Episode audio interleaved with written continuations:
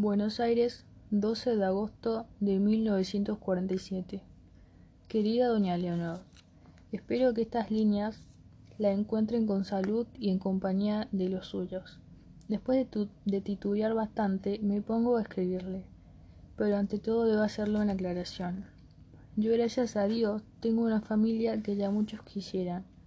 Mi marido es una persona intachable, muy apreciado en su ramo no me deja faltar nada, y mis dos hijos están creciendo preciosos. Aunque la madre no debería decirlo, pero ya que estoy en el tren de sinceridad, tengo que decir las cosas como son. Así que no tengo de qué quejarme. Pero por mis cartas tal vez usted se formó una idea rara porque a mí se me dio por ser floja.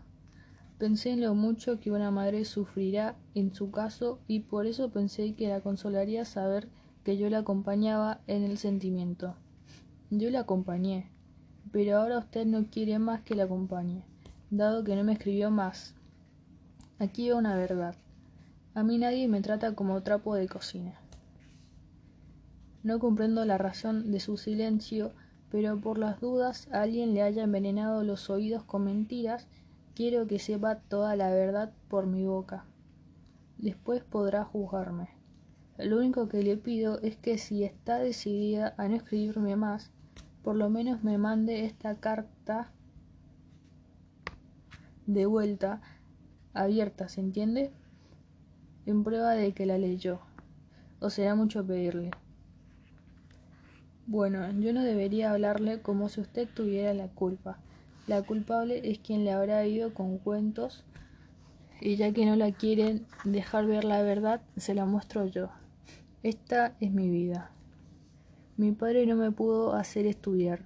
Costaba mucho mandarme a Lincoln a estudiar de maestra. No era más que jardinero y a mucha honra. Mamá planchaba para afuera y todo lo que ganaba iba a la libreta de ahorro para cuando yo me casara y tuviera mi casa con todo. La tengo pero pobre mamá, no por sus sacrificios, sino porque se le fue todo en médico y remedios cuando lo del finado papá. En fin, Celina estudió, entonces era más que yo. Muy bien, no hacía mucho de que hablábamos con Juan Carlos cuando tuvo aquel catarro que no se le curaba. Ahora esto que lo sepa Celina. Cuanto más lo entretenía yo a la noche charlando la tranquerita, más tardaba él en irse a lo de la viuda de Carlos. A mí me lo decían todos, que Juan Carlos entraba por el alambrado del guardabarrera derecho de lo de la viuda mosca muerta. Era ella quien le chupaba la sangre y no yo. Hasta que dejó de ir, porque yo no lo quería ver más si él seguía en relación con esa. Claro que yo lo hacía por celos de novia egoísta. ¿Qué sabía yo que las radiografías iban a dar esas sombras en los pulmones? Tome nota entonces. Si Juan Carlos después de noviar conmigo se iba a lo de la viuda era porque conmigo se portaba a lo caballero. Ahí vino el viaje a Córdoba. Se volvió precioso. A los tres meses, y voy al grano, por más que la mujer de Achero le haya gritado al marido delante de la sirvienta que él engañaba conmigo, eso no prueba nada. Pero usted creyó esos cuentos y se opuso al compromiso. Y las pruebas de mi culpa nunca las tuvo. Pero Juan Carlos seguía con la viuda, no. Para su información, yo siempre me quedé con una espina, porque un día poco antes de distanciarnos para siempre, lo pesqué a Juan Carlos con una mentira. Tenía un pañuelito escondido en el bolsillo del saco, bien metido en el fondo, de una mujer, perfumado, y no pude alcanzar a leer la inicial, bordada con muchos adornos, pero segura que no era E, y la viuda de Carlos se llamaba Elsa.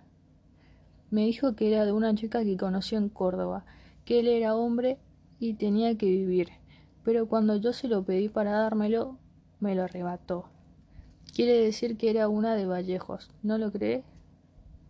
Yo sabía con quién agarrármela y le dije que si lo que la iba a degollar a esa viuda de porquería. Y él se puso serio y me aseguró que la viuda no corría más. Con esas palabras de hombres que son tan hirientes para una mujer. Aunque se tratase de Elsa y Carlos, y me quedé con la espina para siempre.